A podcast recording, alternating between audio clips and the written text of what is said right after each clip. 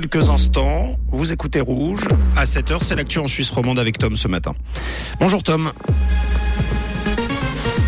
Bonjour Mathieu, bonjour à tous. Au sommaire de ce journal, la fonction publique vaudoise ne parvient toujours pas à faire plier le Conseil d'État sur la question des salaires, des consommateurs trompés par des labels de bois durable et une journée avec du soleil pour aujourd'hui.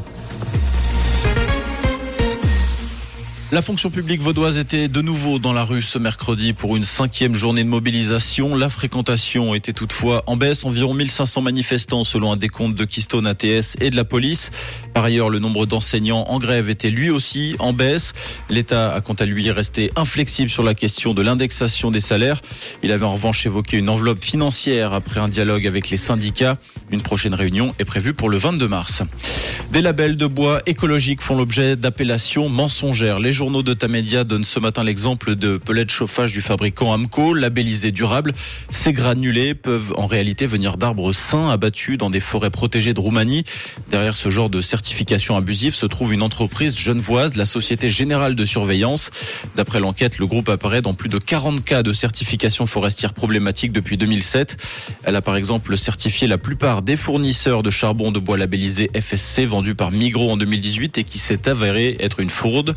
De même avec les tablettes décoratives en bois vendues par Aldi en 2017. Les deux groupes ont depuis changé de fournisseur. Les écoles privées genevoises vont debout contre le projet de réforme du DIP. L'association qui les défend dénonce la volonté d'uniformiser enseignement public et privé dans le canton. L'âge d'entrée à l'école est également questionné. La directrice générale de l'Institut international de Lancy explique dans l'émission Forum que jusqu'à présent on pouvait accueillir les enfants dans les écoles privées dans leur troisième année, mais que le changement prévu empêche les enfants nés après le 31 juillet de rejoindre une école dans leur troisième année.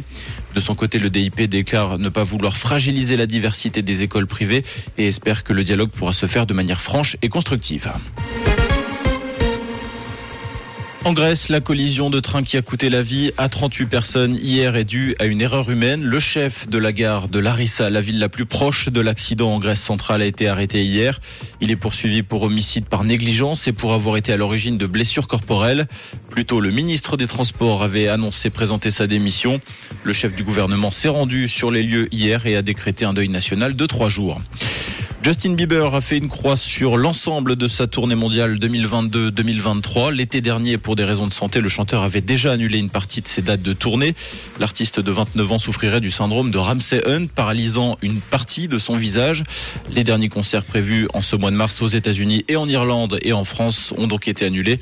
Ni le chanteur ni ses agents ne se sont exprimés. En football, le FC Sion ne disputera pas les demi-finales de la Coupe de Suisse. Les Cédunois se sont lourdement inclinés 3-0 devant Lugano en quart de finale hier soir. Première compliquée pour euh, Christian Constantin qui officiait sur le banc après le départ de Fabio Celestini. Sion ne sauvera donc pas sa saison en soulevant une quatorzième Coupe de Suisse. Bala, pour sa part, rejoint le dernier carré en s'imposant 2-1 après prolongation à Saint-Gall. Et pour ce matin, le ciel sera bien nuageux, accompagné d'une légère bise. On compte moins 3 degrés à la Chaux-de-Fonds et au Loc, les 1 degré tout pile à Saint-Sulpice et à Buchillon, avec un ciel partiellement ensoleillé pour la mi-journée, des températures un petit peu plus douces euh, sur la région. Au mieux, on attend 7 degrés cet après-midi à Genève et en centre de Nyon. Une très belle fin de semaine et bonne route avec Rouge.